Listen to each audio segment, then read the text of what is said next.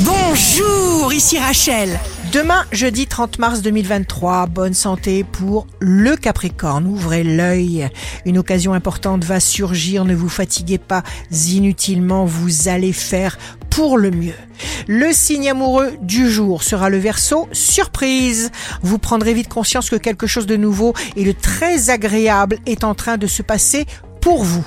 Si vous êtes à la recherche d'un emploi, le Sagittaire, stockez les énergies. Ne les grillez pas d'impatience. Vous vous révélez de toute votre puissance. Le signe fort du jour sera le cancer. Chaque nouveau jour vous voit changer un peu plus dans le bon sens.